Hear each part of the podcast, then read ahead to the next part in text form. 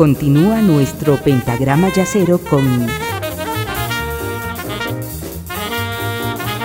la quinta disminuida. Y antes de entrar en la última parte de la sesión con Amy Winehouse, quiero que hagamos un espacio para escuchar a otra gran diva, una gran cantante, una gran maestra de la interpretación vocal, llamada Janis Joplin.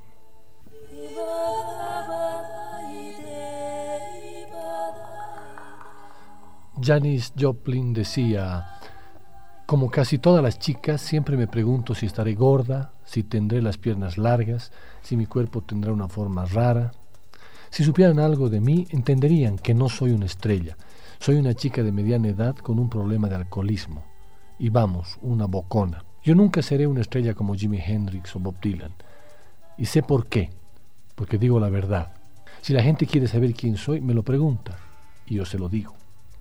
En el fondo, parece que ella se moría por ser solo una chica, por adoptar todos los tics y mañas de muchachita provinciana que tenían sus compañeras de clases, subirse a un buen par de tacos para la fiesta de graduación y no preocuparse por nada más, pero descubrirse en el periódico estudiantil como una de las candidatas al título de hombre más feo del campus debe haber sido por lo menos un tiro a esas pretensiones y seguramente haya hayan alentado esa manía por mostrarse como la mujer más masculina del lugar.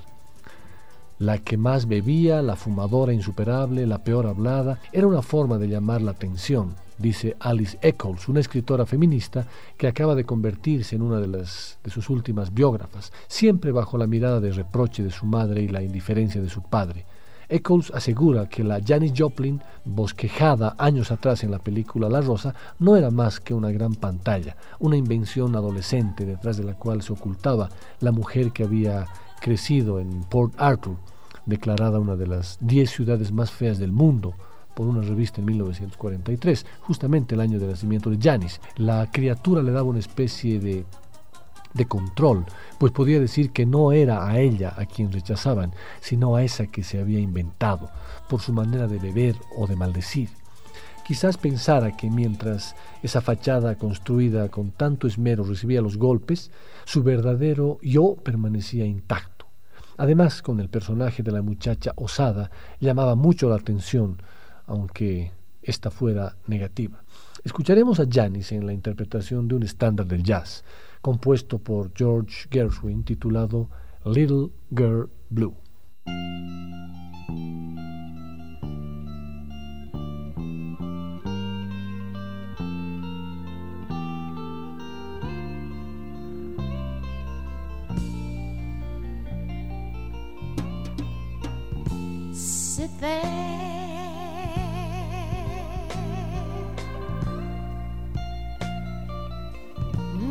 Count your fingers.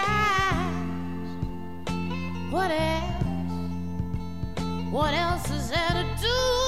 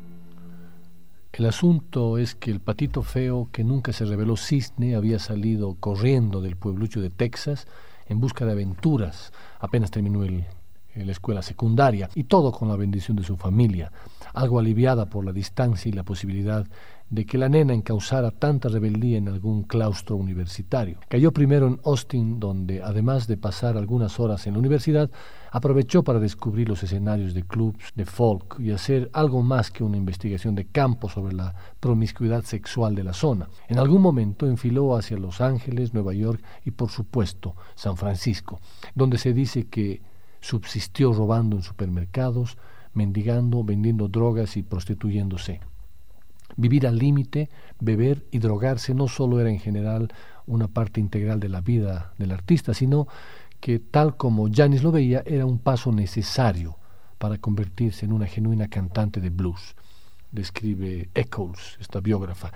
Lo de la chica entonces no era otra cosa que una ir aprobando seguidilla de exámenes de marginalidad para convertirse en la gran cantante que ya deseaba ser.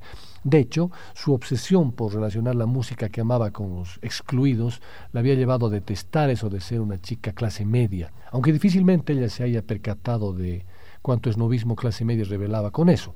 Unas cuantas dosis de anfetaminas y heroína mediante, lo que volvió a la casita de los viejos fue una Janis de 40 kilos y nada más. Tras algún tiempo de tranquilidad recibió un llamado de la ciudad del momento, San Francisco, lo que quedaba del espíritu beat estaba transformándose en hippie al calor de colores de LCD en 1966, con Bob Dylan y los Beatles como alma pater. Los chicos del nuevo movimiento sabían que algo de música sensorialmente estimulante era todo lo que necesitaban para llegar a la felicidad. Y allí fue Janis a calzarse el rol de cantante en una bandita de decimotercera línea, la Big Brother and the Holding Company. Sentía que estaba cerca, muy cerca del centro del remolino, en el momento exacto de mayor intensidad, y lejos de su clásica imagen como drogona bohemia y poco preocupada por el real world, en las cartas a su familia se mostraba como toda una chica con ambiciones. Revelan un pragmatismo que no coincide con su personaje de chica beatnik dedicada al canto por casualidad, expresa su preocupación por la clase de música que debería cantar, pero referida más al aspecto estratégico que al estético, pues se pregunta qué será más vendible, si el blues o el rock. También manifiesta su deseo de tener un traje de lamé, dorado, distinto de la ropa de calle que tanto ella como los demás vestían en el escenario.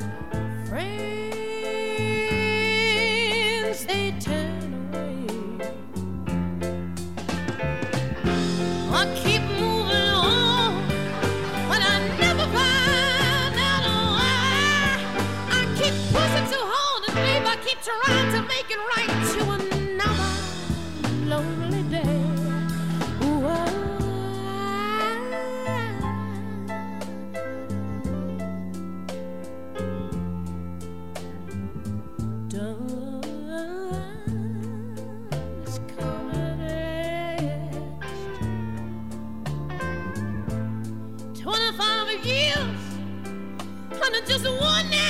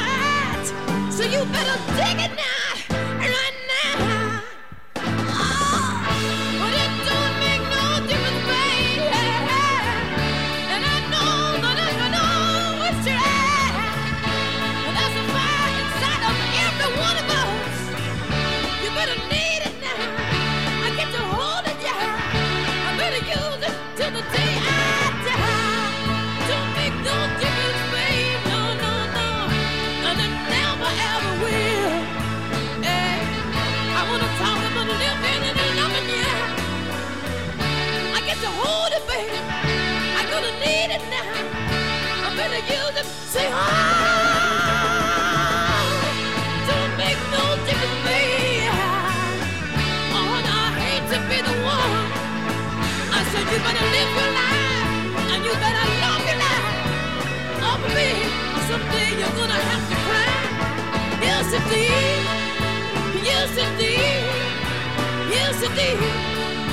Oh, baby. I said you, they're always gonna hurt you. I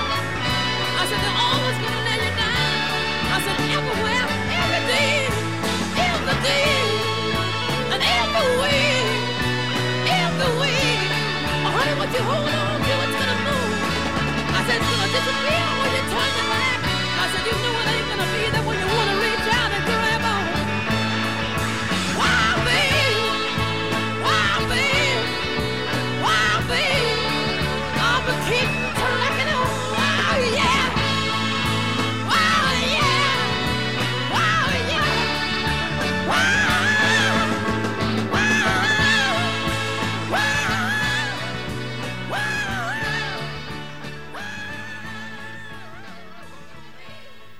1967 fue un año decisivo.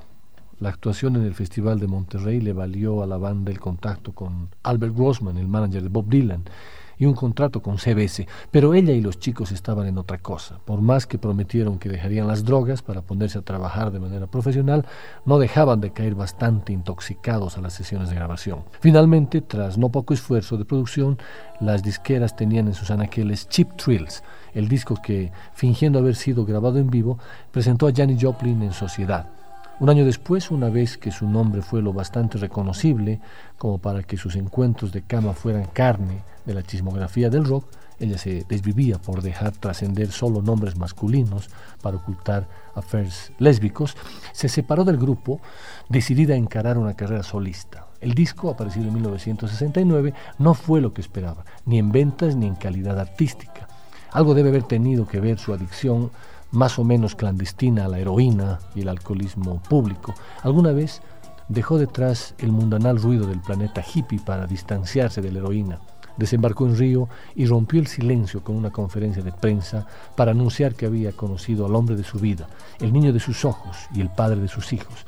Pero el muchacho de Cincinnati apenas volvió a Estados Unidos y tuvo oportunidad de conocer la vida cotidiana de su chica, prefirió poner pies en otros caminos. Poco después intentó amigarse con sus excompañeros de colegio secundario con idénticos resultados. Sus padres, al ver con qué amigotes volvía la nena a casa, pusieron el grito en el cielo. Ella dio una conferencia de prensa que más parecía una sesión psicoanalítica. Para colmo de males, terminó a golpes con su ídolo, Jerry Lee Lewis. Y todo siguió ese curso más o menos normal, o al menos usual, hasta que una noche de octubre de 1970 permaneció en su habitación de hotel en Los Ángeles. Esperó en vano que Peggy Caserta, una amante compañera de adicciones, y Seth Morgan, el último de la saga de novios impresentables, acudieran a la noche de sexo, drogas y alcohol que habían programado. Cuando se dio cuenta de que no aparecerían, empezó con su parte de heroína. Pero justo cuando acababa de inyectarse heroína, de máxima pureza, recién llegadita de Vietnam, recordó que se había quedado sin tabaco. Bajó a comprar, volvió a su habitación y se desplomó.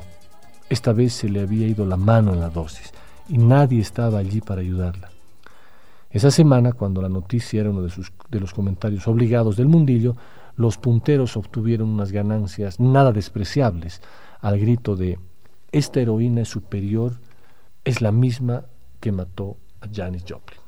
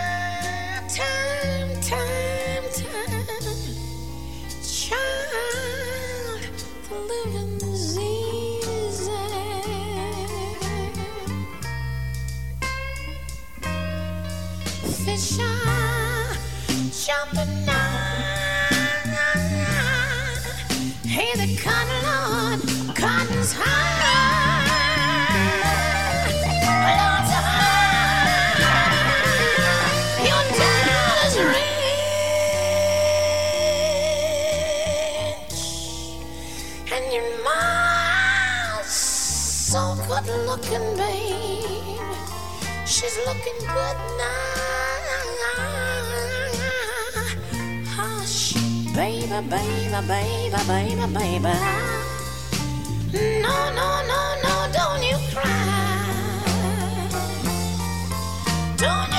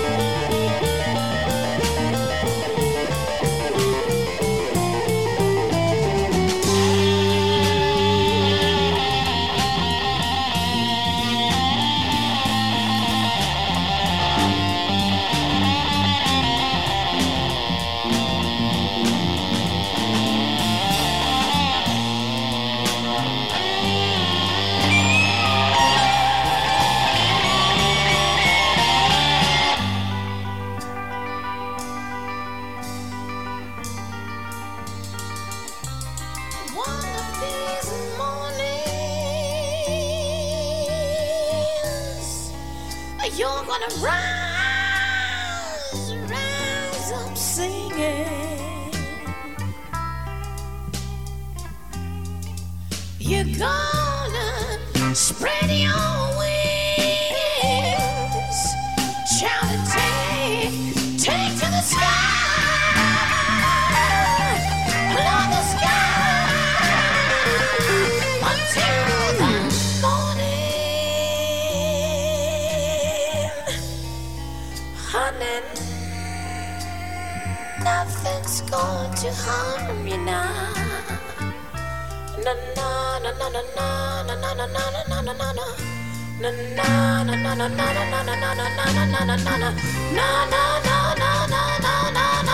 Don't you cry.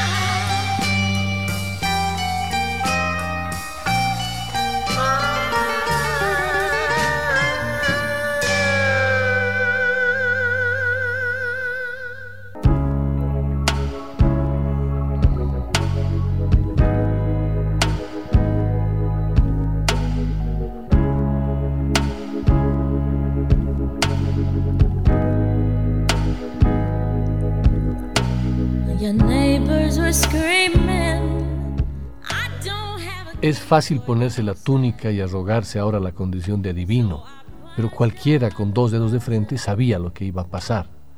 Culpa de ella, culpa de los que se beneficiaron de su estela, ¿acaso importa? Sabemos que todo esto es un gran tinglado en el que se juegan patrimonios, fortunas e incluso vidas. ¿Qué hubiera pasado si aquellos seres trágicos, Charlie Parker, Bessie Smith, Billie Holiday, Edith Piaf, hubieran vivido en estos tiempos? Quizás hubieran muerto antes, vapuleados como monigotes por una opinión pública hambrienta de emociones fuertes. En fin, así son las cosas. Dos discos gloriosos y otra esperanza perdida en este empobrecido mundo musical. Solo nos queda decir lo clásico, al menos nos queda su voz. Eso ya es mucho si se trata de la irrepetible y genial Amy Winehouse. Este texto, enviado por el Dr. Krapp, describe mágicamente lo sucedido con Amy Winehouse. Y el mismo Krapp fue el que sugirió que el primer tema que escuchemos de ella fuese Moody's Mood for Love.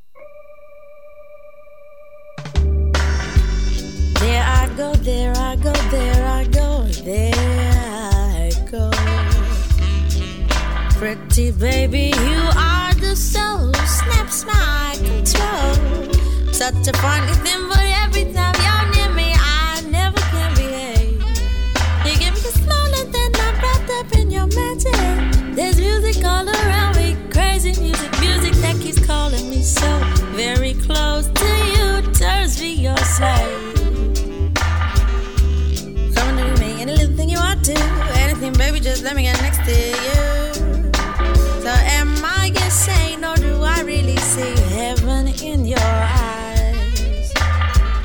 As stars that shine up above you in the clear blue skies. How about you just can't live my life without you, baby? Come here, don't have no fear.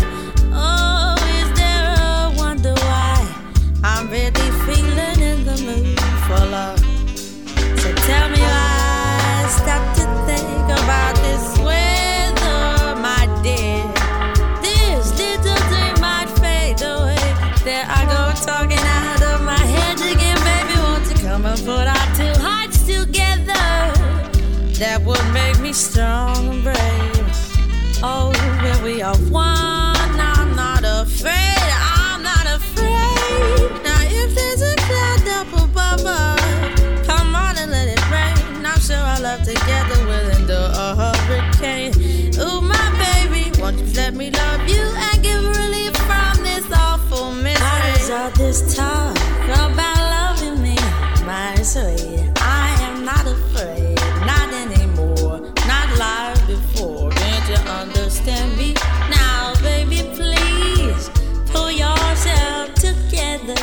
with some.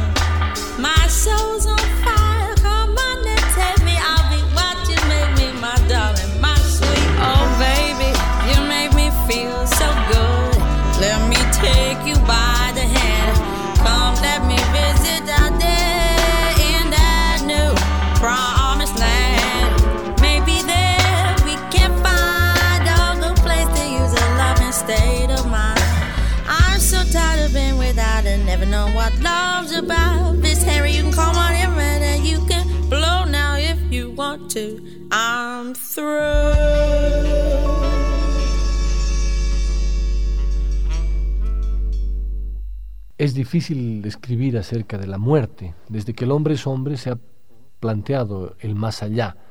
¿Cómo sería el mundo y cómo se hubiesen comportado las sociedades si hubiese imperado la certeza que la nada misma es lo que les espera después de la vida? Griegos, egipcios, romanos, desde Babilonia hasta chinos o persas, desde los primarios habitantes de la Mesopotamia hasta estos días, el humano se ha medido en su comportamiento social. El castigo divino, infiernos y otros destinos presagiaban eternidades de sufrimiento si no se cumplía con el estándar reglamentario esperado. A su vez, no importaban frío o hambre si se aceptaba el reglamento. La eternidad sería en paraísos donde solo la felicidad reinaría y allí nos esperarían los amados que ya no están. Otras versiones luego se fueron ayornando al más allá, almas que reingresan a otros seres vivos, energías que se liberan y esparcen en el cosmos, reencarnaciones y demás. Desde su trágica muerte el sábado 23 de julio, todos escribieron y hablaron acerca de su talento, acerca de que tenía 27 años, acerca de sus adicciones y que todo el tiempo estaba alterando el orden público. Así como se la veía todo el tiempo, su imagen se deterioraba producto de los excesos de drogas y alcohol. Hay decenas de notas en diarios, revistas y sitios en Internet narrando situaciones donde Amy estuvo fuera de control, ya sea por estar completamente borracha o pasada de crack y cocaína. Su propia madre pidió a sus fans que dejen de comprar sus discos. Lo único que logran, enriqueciéndola, es que siga comprando drogas y alcohol, decía su madre. Arriba del escenario las estrellas parecen poseídas por una energía superior. Luego tomas conciencia que son también débiles y vulnerables. En esta sesión de la quinta he escogido los temas más yaceros que interpretó Amy Winehouse, como este estándar de George Gershwin titulado Someone to Watch Over Me.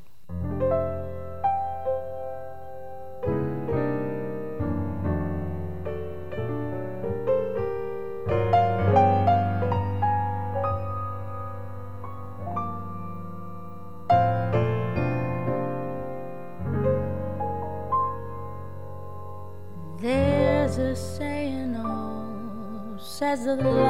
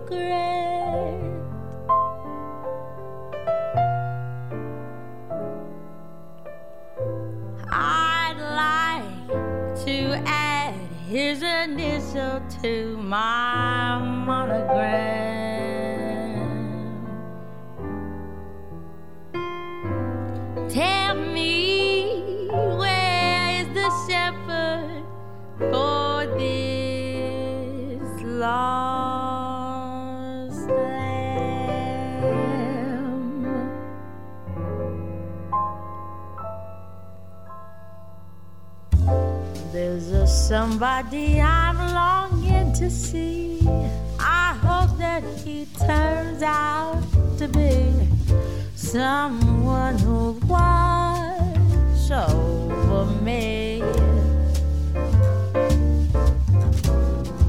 I'm a little lamb who's lost in the wood, and I know I could always be good to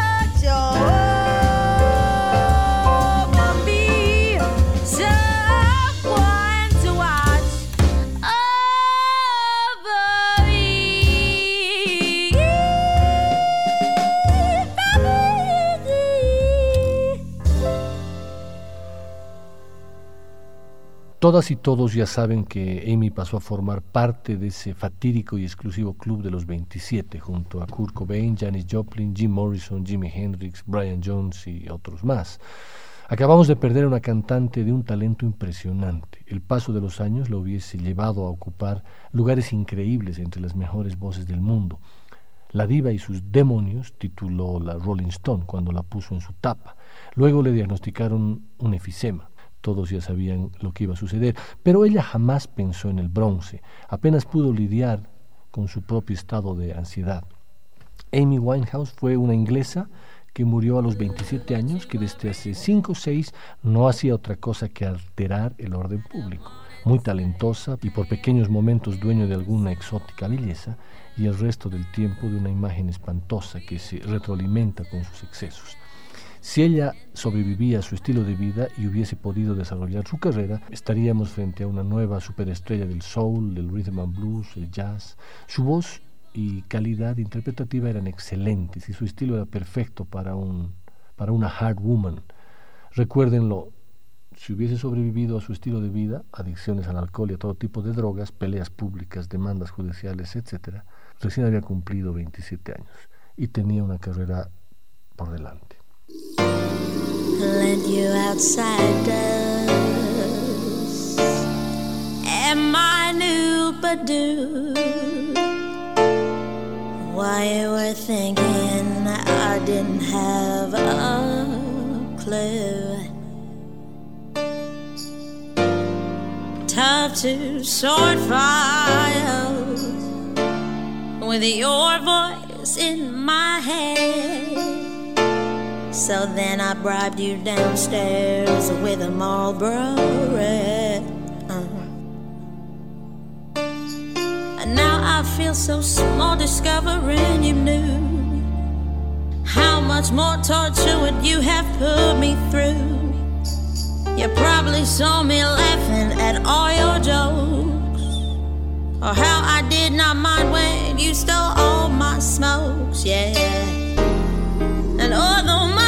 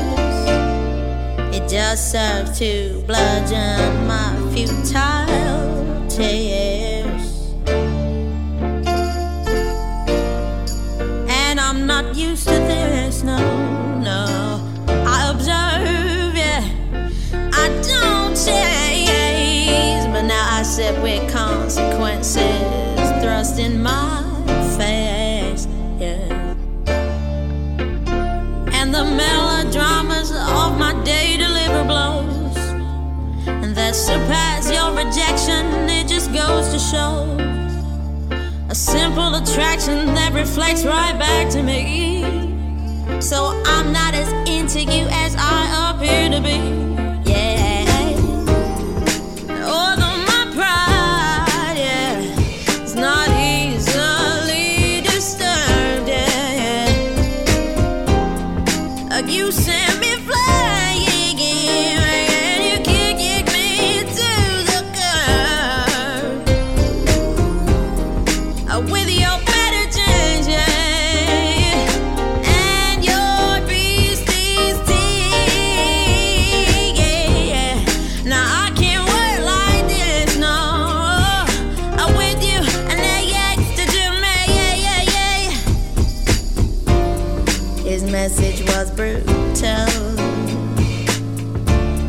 But the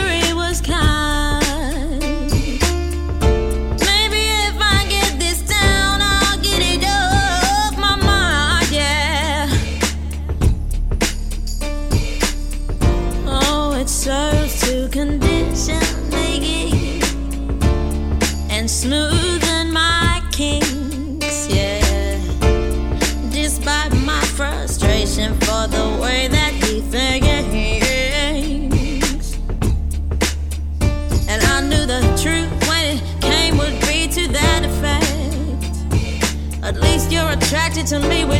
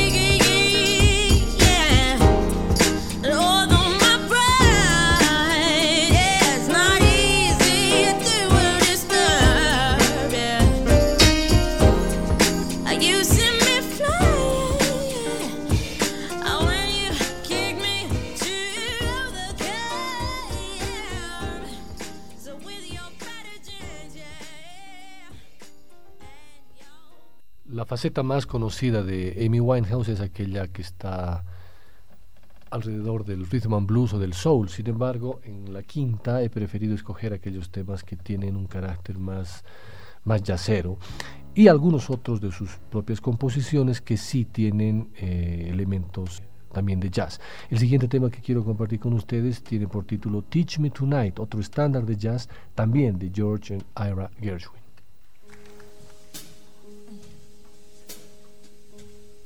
Did you say I had a lot to learn? Well, baby, don't think I'm trying not to. Since this is the perfect spot to learn. Go on, teach me tonight. Starting with the A B C of it. Roll right down to the X Y Z of it. Help me solve the mystery of it. Mm, Go on, teach me tonight. The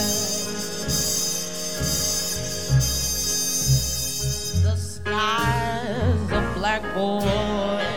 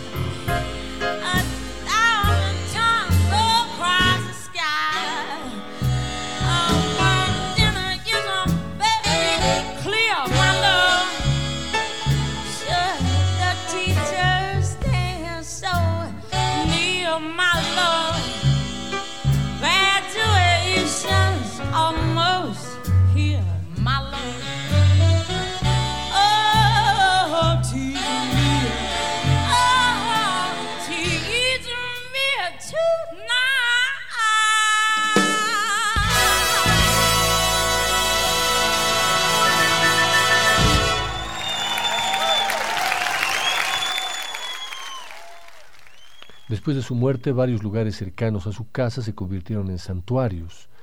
devotos a la cantante. Allí dejaron cigarrillos, fotos, latas y botellas de cerveza, un elegante vaso con un líquido amarillo, improvisados poemas, mensajes como I say no, no, no de Rehab, su gran éxito, y flores, flores aquí y allá.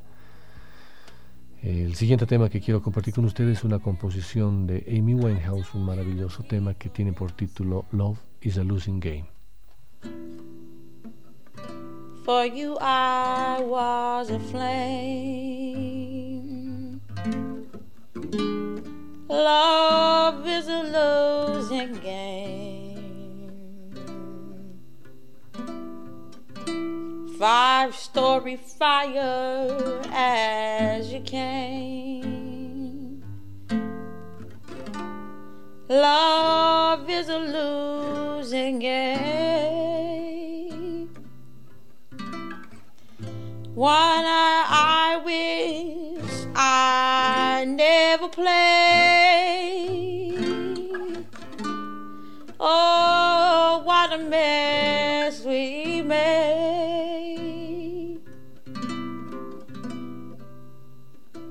And now the final frame. Love is a losing game.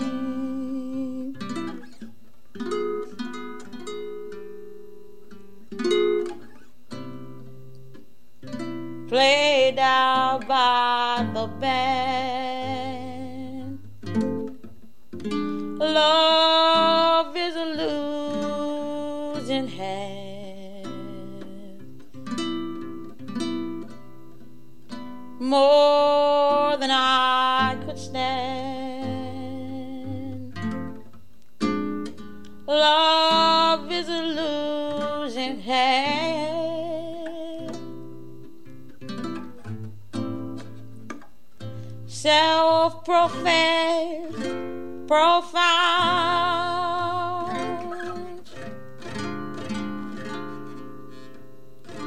Chips were down.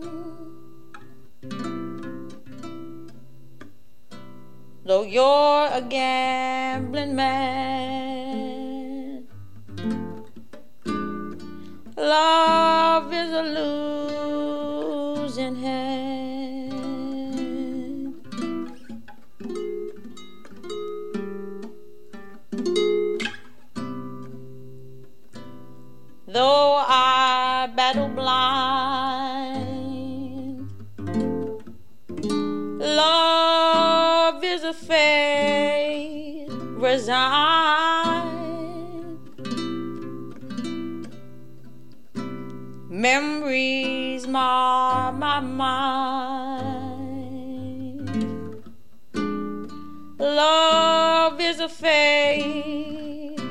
resigned.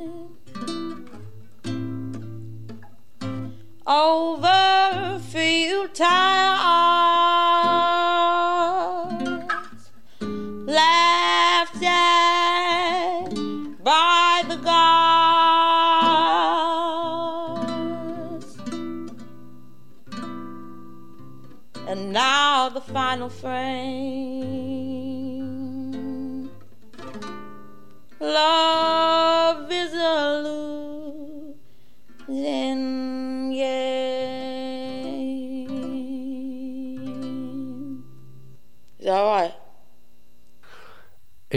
ocultó nada de su vida y esto lo expresaba en sus canciones.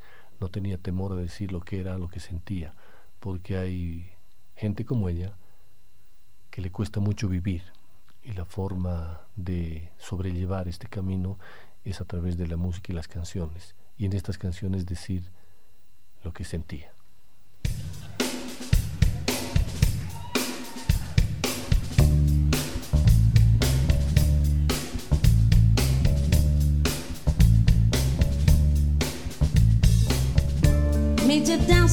Downstairs in the bar. Your rolled up sleeves and your skull t-shirt. You said, what did you do with him today? He'll snuff me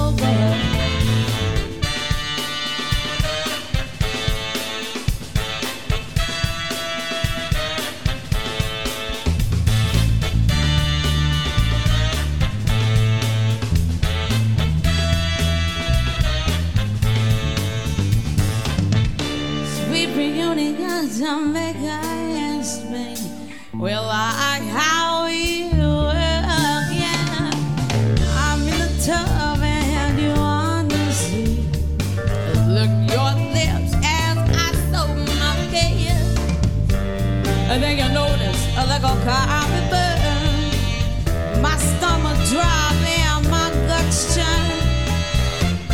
You shrug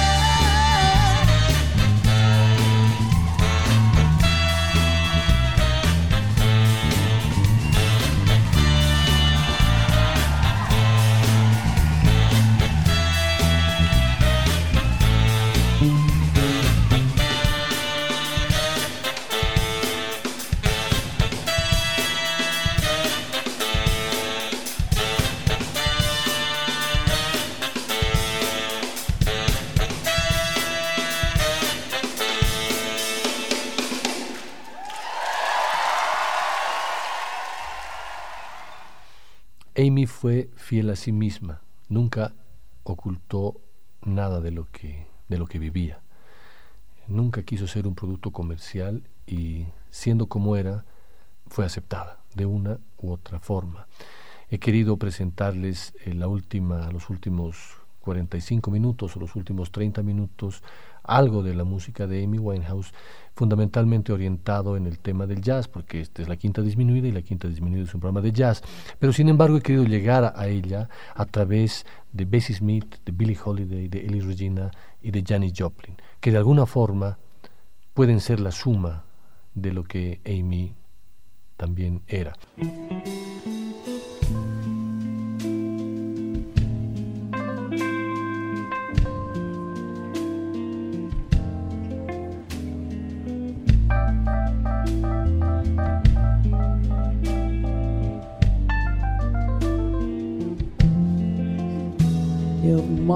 Was fighting someone holy war. I would be behind him. Story shook up beside him with strength he didn't know. It's you I'm fighting for.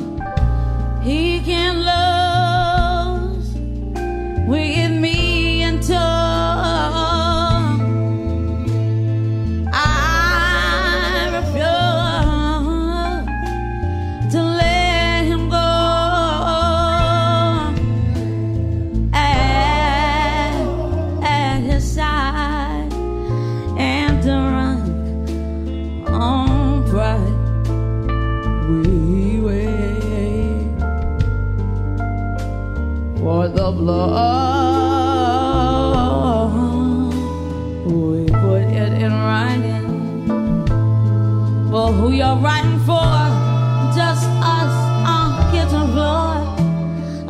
justice done presiding.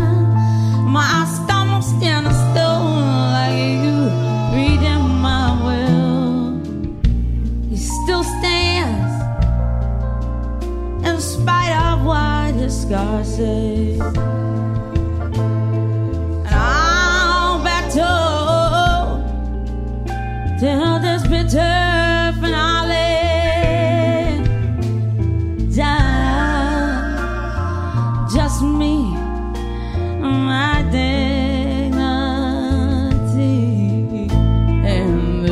dark.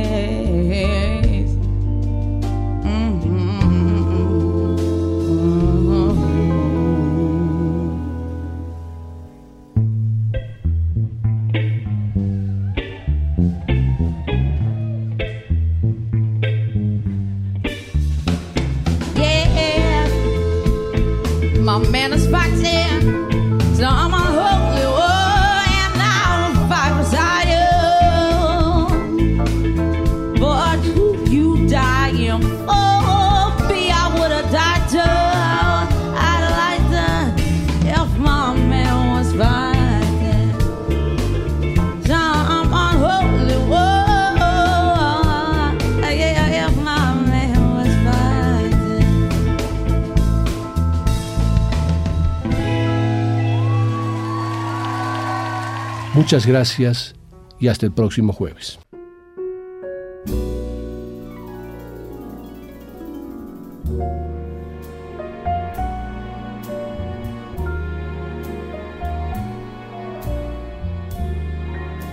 My heart is sad and lonely. For you I sigh, for you, dear, only. Why haven't you seen it? I'm all for you, body and soul. I spend my days in a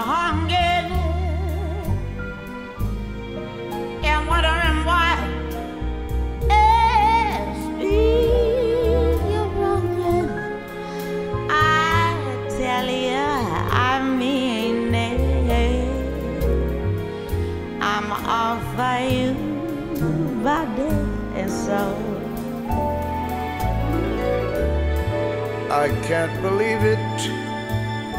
It's hard to conceive it that you turn away romance. Oh, Are you pretending? It looks like the ending unless I could have one more chance to pretend. my life a wreck you're making. You know I'm yours for just the taking. I'd gladly surrender myself to you, body and soul.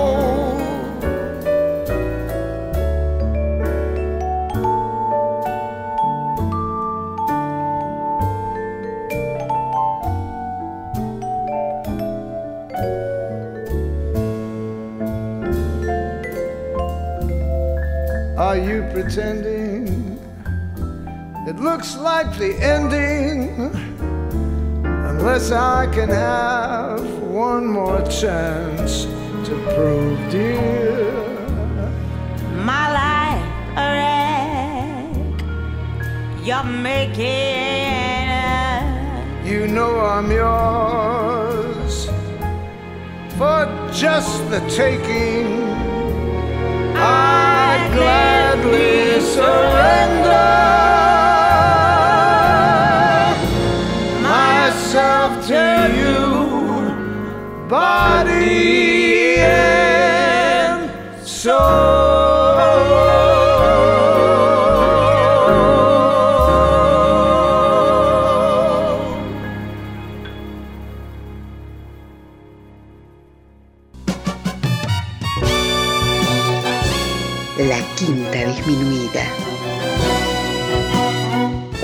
De Nicolás Peña.